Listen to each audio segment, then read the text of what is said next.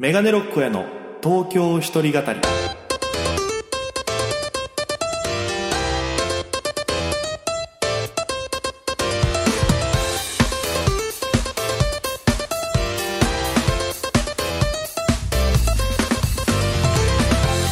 さあ始まりました。メガネロックへの東京一人語り。パーソナリティのメガネロック大家でございます。よろしくお願いいたします、えーこの番組はですね大都会東京へ口先一つで乗り込んだ沖縄芸人の一人語り。コロナ不況揺れ動く時代。それがどうした？メガネロック大家が聞かせる東京お笑い物語が始まります。ということで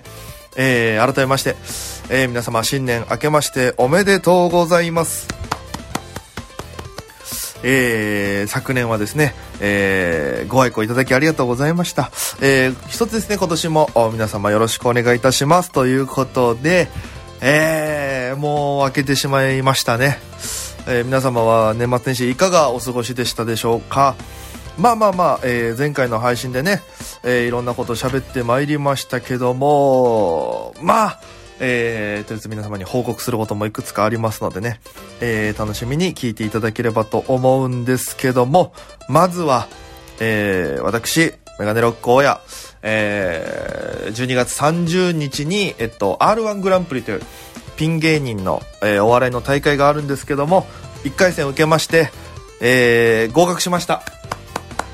ありがとうございます。ね、このラジオの配信でも、おまあ、どうなるかっていういい報告をしたいですというふうに言ったんですけども、無事、えー合格いたしまして、えー今日はそのね、時の話もしようかなと思ってるんですけど、いやーね、今年がなんか例年よりちょっと結構シビアに落とされてていろんな人が。過去、準々決勝とかね、いいとこまで行ってた人たちが1回戦で落ちてたりっていう結構ビビってたんですよ。ええで、まあまあまあ、えー僕が受けた日も、えー220組出てたのかなその日だけで。で、まあ、キャンセルとかなんやかんやって多分20、200組前後いたんですよ。多分。それ、キャンセル引いてもね。200組前後いて合格したのが26組。えぐくないですか ?26 組しか合格してなくて。で、その中に、えーギリギリ入り込めまして、本当にありがとうございました。2回戦はね、えっと、1月の20日、金曜日にありますので、ちょっと頑張りたいなと思いますんで、またこれは、えー応援の方よろしくお願いします。そしていい報告できるように頑張りますということで、えー今日も1時間、あ、ちょいちょい1時間じゃねえよ、びっくりした。今日もお、お付き合いください。よろしくお願いいたします。ということで、えー、まあ、前回の配信喋ったら、なんか僕、いつもね、これ喋ろう、あれ喋ろうって決めてしゃ、あの、わーってこう、喋るんですけど、後で聞き直したら、あれ？俺こんなこと、なんか僕はちゃんと言ってたつもりが、放送だとちゃんと言ってなかった部分があって、で、それこそ、あの、佐野ライブさんにね、アドバイスもらったっていう先輩のね、佐野さんにアドバイスもらったっていう話してて、その時に佐野さんは今年、準決勝行っててっていう話をしたかったんです。一個前の大会で R1 で準決勝まで行ったっていう風に言いたかったのに、聞き返したら俺、準々決勝行っててっていう風に言ってて、ゾクってしたりとか、もう脳と言葉で言ってるのが違い、違いがあって、それがちょっと驚いて、えー、びっくりして、まあ、純潔行った先輩からのアドバイスというかね、もらってどうにかなったわけなんですけども、まあ、あの、R1 グランプリですよ。まあ、えっと、久しぶりに年内に予選があるっていうことで、まあ、先輩と話してて、絶対年内に受けた方がいいよって言われたんで、じゃあ今年そうしますって、例年だと1月入ってから受けてたんですけど、まあちょっと、えー始まる前に受けとこうと思って、で、初日は時間があったんで見に行ったんですよ。水道橋、かん、えっと、神保町の方かな？にある YMCA ホールっていう本当に綺麗なところで、なんだろう、イメージはね、あれ、どこ、沖縄の人だったらどこって言えばいいかな？あのーどこかな？でもちょうど、ちょうどね、あのパレット市民、パレット市民劇場だと大きすぎるな。でも、テンブスよりはちっちゃいんですよ。だからなかなか、あの、東、東京でキュッとしてる、なんかすごく、ま、200席ぐらいのいい劇場があるんですよ。で、そこでちょっといいいい感じの場所だなと思って、で見てて、そしたら、まあすごく初日はね、初めての会場っていうのもあって盛り上がってて、で、芸人さんも結構受けてて、で、ああこんな感じだったら多分やりやすそうだなと思ったんですよ。で、まあ2、3時間ぐらい見て、まあバイトの時間があったんで帰ろうと思ったら、たまたま、えっと、同じく予選見に来てた、徳原旅行っていう、まあ、特訓もね、えー、準決勝まで前の大会では行ってた2年連続か。行ってて、で、結構ネタの相談とかも乗ってもらってたから、まあ、ちょっと帰りながら、ここの会場だったらこうした方がいいよね、ああした方がいいよね、とか、で、こうこうこうだったねっていう話しながらアドバイスもらって、で、まあまあ、これで戦うかと思って。で、結果見たら、その、結構落ちてて1回戦の初日から、あ、こんだけかと。多分最、初日で多分30組ぐらいしか受かってなかったのかなで、200組中の30組だから、あ、結構、がっつり落とされるな、怖いなと思って。だからそれこそ知り合いの人も落ちてましたし。で、そっから、次僕ですよ。2日目。えー、まあ、朝ですね。えー、起きたら、まずはその、僕がルーティンとしてる代々木八幡に行きまして。代々木八幡宮っていう神社があるんですけども、賞レースの前になると結構芸人さんとかはね、えー、パワースポットというか、あっち行ったら、まあ、結果出るとか売れるって言われてる場所なんですよ。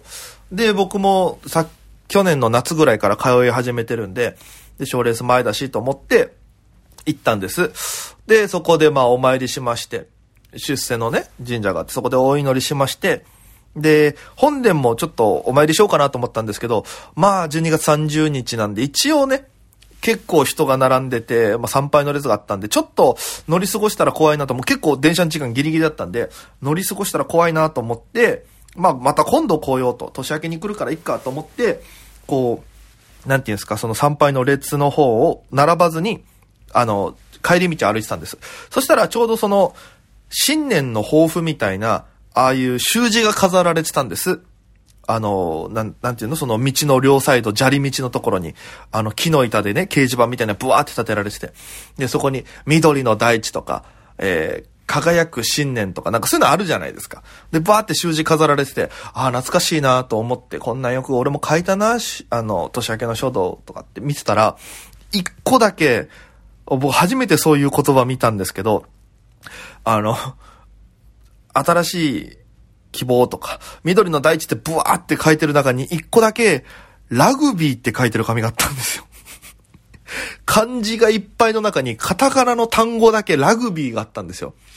えってなって、めっちゃ惹かれるじゃないですか。ラグビー何これと思って。で、よく見たら、この優秀賞にはね、あの、折り紙の、なんか金色の折り紙とかで、右端になんか貼られたりするじゃないですか。それが貼られてるんですよ、ラグビーに。で、だ、なんだろうなと思って、だ、誰、何の賞だろうなと思ったら、そのラグビーが、あの、宮司賞を取ってたんですよ。いや、もう、すごい、いい評価されてるなと思って、ラグビーで宮司賞を取ってるから、面白ってなって。で、そのまま、こう、ちょっと苦笑顔になりながらね、こう、神社後にして会場向かうわけですよ。で、僕が12時45分会場入りだったんで、で、YMC ホール行きましたら、あの、まあ、受付がありまして、そこで2000円払うんですけども、まあ、2000円払ってエントリー番号のシールもらいまして、で、その建物の地下が劇場なんですよ。B1 が劇場で、えー、9、その建物の9階上の方にちょっとしたなんかホールみたいなのがあるんですけど、研修室みたいな大きめのね、六角形のなんかペンタゴンみたいな感じの控室があって、めちゃくちゃ大きくて、すごってなったんですけど、まあ、そこで、あの、ブロックの間着替えたりして待っててくださいって言われて。で、僕そこで、まあ、ちょっともう、その衣装で来てたから僕は、そのまま荷物だけ置いてネタ練習してたんです。で、この時に、あの、何が僕ら怖いかって言ったら、前とか後ろまあ、前の出番の人かながどんな人なのかっていうのがめちゃくちゃ気になるわけですよ。で、なぜ僕が気になるかっていうと、2年前の R1 の1回戦で、僕の2個前が、えっと、連チャンで筋肉芸人、マッチョが続いたことがありまして、それが、ね、これでも多分話したと思うんですけど、2連チャンマッチョが続いたことがあったから、ちょっとマッチョがトラウマになってるんです、僕は R1 の予選で言うと。で、うわ、怖いな、マッチョじゃなきゃいいけどな、と思って、同じ会場に入ったら、まあ、エントリー番号はみんな振られてるけど、まだ誰が誰かわからないんですよ。ね。そしたら、同じブロックにマッチョが二人いたんです。もうやばいじゃないですか。すっごいドキドキしてて、でも大丈夫かなと思って。で、まあエントリーナンバー貼って、こう2、30分楽屋で過ごして、したらスタッフの人が、えっ、と、じゃあ、今からお呼びする番号の方下に向かってくださいって言われて、エントリー番号何番何番何番の方は、まずこっちのエレベーター乗ってくださいって3組ずつ案内されるんですね。で、僕は、えっと、後ろ3組だったんですよ。33の6組いたとしたら、後ろの3組だったんです。で、最初の3組案内されて。で、その時点で、誰だろうってパッて見たら、その中に1人マッチョがいたんですよ。よかったと。レンチャンマッチョは避けれる。いや、その人が4番手だった場合、で、僕が、ね、4、5、6番手だったら2連チャンマッチョあり得るな。うわ、どうしようと思って、まあ、また案内されたら、まあ、マッチョが僕らのところにも一人いると。で、そのまま下降りてって、袖の方に案内されると、L 字になっててね、L 字の突き当たり曲がったところが舞台なんですよ。で、その横に椅子がずらーっと並べられてて、スタッフさんが結構何人かいらっしゃって、じゃあ道具何使いますか？じゃあ、じゃあこれも自分で持ってってください。僕これ持っていくんで、みたいなやり取りをしてて。で、みんなそれでずっとネタ練習してるんですよ。で、まあそのエントリー番号順に並んだんですけど、僕の一個前がマッチョだったんです。マッチョかと思って、その一個前見たら普通の人だったからよかったと思って、二連チャンは避けれたんですよ。でもまあ怖いじゃないですか。どんなネタやるんだろうなと思って。で、これ袖でね、こうお客さんが一応いるんですよ。で、受けてたらまあ笑い声聞こえるわけですけど、あんま聞こえないんですよね。なんかこう、えー、芸人が言う言葉で言うとその重たいという、あんまりこう、笑いが来てない感じがしてて、で、そうなるとその中で受け取るのってめちゃくちゃ難しいんですよ。で、予選とかで言うと、そういうブロックに当たると、もう受けてない人たち全員ごっそり落とされるとかもあるんですよ。だから、受けてなかった B グループ、B グループ全員落ちるとかっていうのがあるんですよ。で、今回の結果で言うと A グループの人がごっそり落ちてたんです。僕の日で言うと。そういうのがあるから怖いなと思って。で、準備一生懸命してて、で、僕の出番の一個前のマッチョが出てったら、もうノンストップでマッチョギャグみたいなのずっとやってるんですよ。で、最初は、え、大丈夫かなと思ったけど、なんかもう、だんだんお客さんが根負けして笑ってくるみたいな、何やってんだこいつみたいな、笑いになってきて。で、でもそれでも、多分これ、ギリギリだろうなっていう笑い声なんです。で、わ、どうしようと思いながらも僕の番が来まして。で、まあ、コントをやったんですよ。まあ、いつも通りできましたし、ちゃんと欲しいところで笑いも来て、で、よかったと思って、で、まあ2分ですからあっという間ですよね。で、終わって帰ってきて、で、そのまま僕客席で見ようと思ったんです。出た人もまた入場料払えば見れるんで別で。で、入場料払って中入ったら、まあその先輩がいてね、別のライブとかでよく一緒になる方がいて、えー、その人にちょっと聞いて、あの、どうでした？って聞いたら、あのー、今んところベスト5には入るぐらいの受けですって言われて、え、でも、そ、それでベスト5なんですか？みたいな。いや、だから結構今日重い感じがずっとしてて、あれでも受けた方ですよ、つって。だ大丈夫だと思いますよ、って言ってくださって、うわ、マジか、と思って、まあまあでも安心しようと思って、まあドキドキしながらその夜ね、先輩に忘年会誘われてたんで、その別の先輩の家でカニ鍋食ってたんです。で、まあ、アイボリーズってコンビの、えー、男女コンビやってる、えー、金子さんって方がいらっしゃって。で、金子さんのお家でカニ鍋を食いながら、ずっと結果発表を待つわけですよ。で、金子さんはもう R1 とか出てないから、コンビだから、えー、落ちてるから、受けてるかな、みたいな、ずっとこう言ってくるわけですよ。で、やめてくださいよって言いながらもう、ドキドキ、ドキドキしてて。で、大体結果が10時ぐらいに出るんですけど、まず9時、9時ぐらいに会場レポートっていう今日どんな芸人さんがいましたよっていうスタッフさんがブログ上げるんですよ。で、大体それが上がったら結果が出るんですけど、それが上がってもまだ結果出ないんですよ。で、うわ、やばい、怖いわと思って、ずっとこうドキドキしながらやってて、したら10時ぐらいに結果出たよ、つって。じゃあ僕ちょっと見ないんで呼んでもらっていいですかつって、こういうのってたら、えー、合格者が26組です。少なーみたいな。で、呼んでったら名前があって、よっしゃよかったって安心しましてね。えー、今日に至るっていう、もう本当に、あの、気が楽に年を迎えられたっていうのが本当に大きくて。で、その金子さんとは30日忘年会して、で、31日は僕が毎年ね、あの、高円寺が近いんですけど、高円寺の沖縄料理屋さんがあって、1階が居酒屋なんですけど、2階がね、食堂居酒屋みたいになってて、そこで毎年あの、早期そば、八重山そば食べてて、で、年越しそばが、えー、八重山そばが550円で、で、えー、早期そば770円で食えるって、まあ安いし、まあ美味しいから、年一で大晦日だけその店に行くっていうルーティンがあって、で、金子さんとそこに行って、今年は。で、沖縄料理、それこそね、フーチャンプルーとか、ナゴビールとか飲みながらね、えー、楽しく年を迎えまして。で、新年は、えー、別の先輩から連絡が来て、あの、何してるつって。で、あ、いや、空いてますよ、つったらそのまま、えー、金子さんと遊んだ終わりで、まあ、ほぼオールの状態でその先輩と会いまして。で、朝5時ぐらいに近所の、まあ、神社行きまして、で、その人もピンの人で花矢印長井さんって人なんですけど、で長井さんがこう、一回戦でまあ落ちちゃったから、その、どうしようかなみたいな話を、ずっと神社の境内でね、もう気温的には1度とかですよ。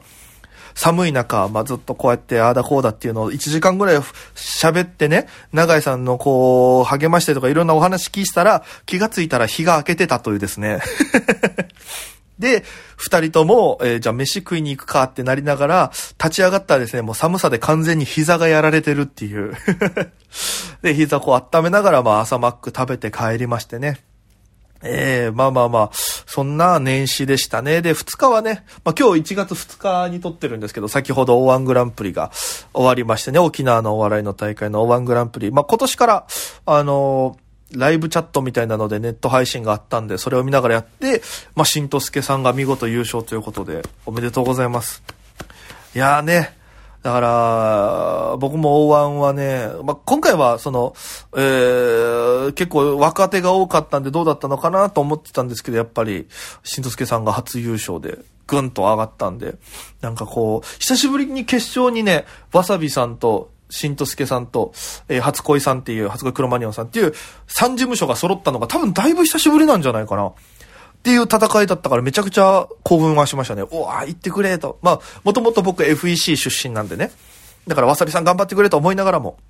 でも、ね、東京ライブとかでよく首里さんにもお世話になってるし。で、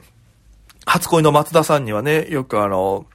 あの、ライブとかも出てこらったことあるし、好きだし、で、挨拶も年始のね、あのおめでとうとかも連絡させてもらったりとかしてたんで、どっちかなと思ったんですけど、まあ、すごいいい戦いでしたね、なんか。こう、自分もね、R1 に向けてまたちょっと気合い入れなきゃなっていう、こう、モードに入ったというのがね、えー、いい正月だなと思いますけども。えー、そしてこの番組では、あの、皆様からのメッセージや、えー、感想なども募集しております。えー、メールアドレスが、えー、メガネ69アットマーク、あ、あ、そう、アットマークか。メガネ69アットマーク r 沖縄 .co.jp。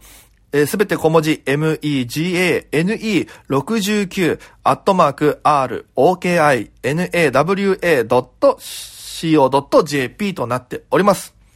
そして、えー、ツイッターなどではですね、感想の最後に、ハッシュタグ、東京一人語り、東京一人語り、え、東京で、えー、独身の毒に語るでですね、東京一人語り、えー、漢字4文字です。この、一人と語るの間に後ろにリーつけてるハッシュタグもたまにあるんですけど、もうリーつけなくて大丈夫です。もう一人語りというのでやっておりますので、漢字4文字でよろしくお願いします。番組で紹介させていただきます。えー、そんな、えー、メガネっ子のね、まあ、リスナーさんのことをメガネっ子って呼んでるんですけど、えー、メガネっ子の米山さんから今年もいただいております。ありがとうございます。えー、今年も配信楽しみにしています。2020年どんな年か振り返られていましたが、2023年どんな活動をしていきたいか抱負などあれば聞きたいです。ということで、まあそうですね、2023年はもう、えー、僕も29になりますし、年で言いますと。で、まあ東京出てきて4年目。うん、ちょっと今年は動こうかなっていうのをちょっと今まで以上にね、動いていこうと思うので、今年自分の中では動くを、えー、漢字一文字動くを、えー、テーマにして行動していこうかなと。だから、えー、上半期で事務所を探して入るまでいたり、下半期ではやっぱテレビに出るというのが、まあ、一つの目標というか、形でありまして、それにあとは、単独ライブも、東京ではやったことがないので、それこそ単独ライブもやりたいし、なんかいろんな、やったことないことを精力的に活動していきたいなと思ってるので、まあそれこそまたトークライブもやりたいし、あとは、こう、いろんな方にね、面白いと思ってもらえるような、えー、活動をしていきたいなと思ってるので、だから、今年は本当にチャレンジの年にしたいなと思ってます。えー、占いでもね、あの僕は今年12年、お牛座なんですけど、12年に一度の、すごいいい年って言われてるので、まあそれに、あやかってというか、その言葉を信じてなんかいろいろ、なんか行動していきたいなという、動くなら今っていうのを、ちょっと、念頭に置いていろんな活動をしていければなと。まあもう本当にざっくりすぎてね、何やるかもわかんないですけど、とりあえずテレビには出たいです。出れるように頑張りますので。えー、で、芸人だけの仕事でね、食べれるのは多分あれなんですけども、まあ人気がちょっと出るような、うん、なんかこういろいろチャレンジをしていきたいなというのが、今年の目標ですかね。えー、ぜひ皆さんの目標もお聞かせください。えー、メッセージ、ツイッターなどに書いていただければ紹介させていただきますのでね、えーぜひぜひよろしくお願いします。そして何より、えー、あ、そっか、もう時間か。あーじゃあちょっともう、こんな感じでね、えー、やっていきますので、今後とも、ぜひぜひよろしくお願いいたします。今年も皆様お世話になります。ということで、あっという間にお別れのお時間でございます。えー告知としましては、えー1月の16日月曜日にですね、えー沖縄でライブがあります。ね、えー、アウトプットラフプロジェクトというのに出させていただきます。えー、東京からは新作のハーモニカ、えーメガネロックオヤ、そして沖縄はアリンクリン、この3組でスリーマンライブを行います那覇市のアウトプットですね、えー会場が19時、開演19時半、えー前売り2500円、えー当日3000円ともにワンドリンク別となっております。配信も1800円でありますのでよろしければ、えー配信からも視聴できますので見に来てください。よろしくお願いいたします。もうそこでね、えーこう、今までのネタとか、今好きなネタとかね、あと R1 用のネタもちょっとやらせていただければなと思うので、えー楽しい時間になると思います。ぜひ遊びに来てください。そして、えっと、まあ、16日に沖縄行くので、そのタイミングで、えっと、ラジオ沖縄さんで、この、えー東京一人語りも収録させていただけることになりましたので、まあその生放送とかではないんですけど、沖縄で収録するので、またそのラジオ沖縄さんならではの、ね、思い出とか、えー、いろいろ喋れたらなと思うんで、ぜひそちらの回も楽しみにしていただければなと思います。よろしくお願いをいたします。ということで、えー今年も皆様、えーお体にはお気をつけて、えー健康で無事な、えー皆様にとって実りのある一年になりますように、え願っております。そして、メガネロックの東京一人語りもね、ぜひ、え愛していただければなと思います。本当に、あの皆様のおかげでね、こうやって続けることができてますので、で、皆様がもっと面白いとかね、東京一人語り面白い、東京一人語り地上波でも聞きたいよって声が募れば、もしかしたら、ポッドキャストから地上波へという流れも今年あるかもしれないので、いや、あるかもというか、そういう流れにしたいので、皆様、えー応援よろしくお願いいたします。ということで、えー今週もお付き合いありがとうございました。お届けしたのはメガネロック大江でございました。それでは皆様、また今夜、バイバイ。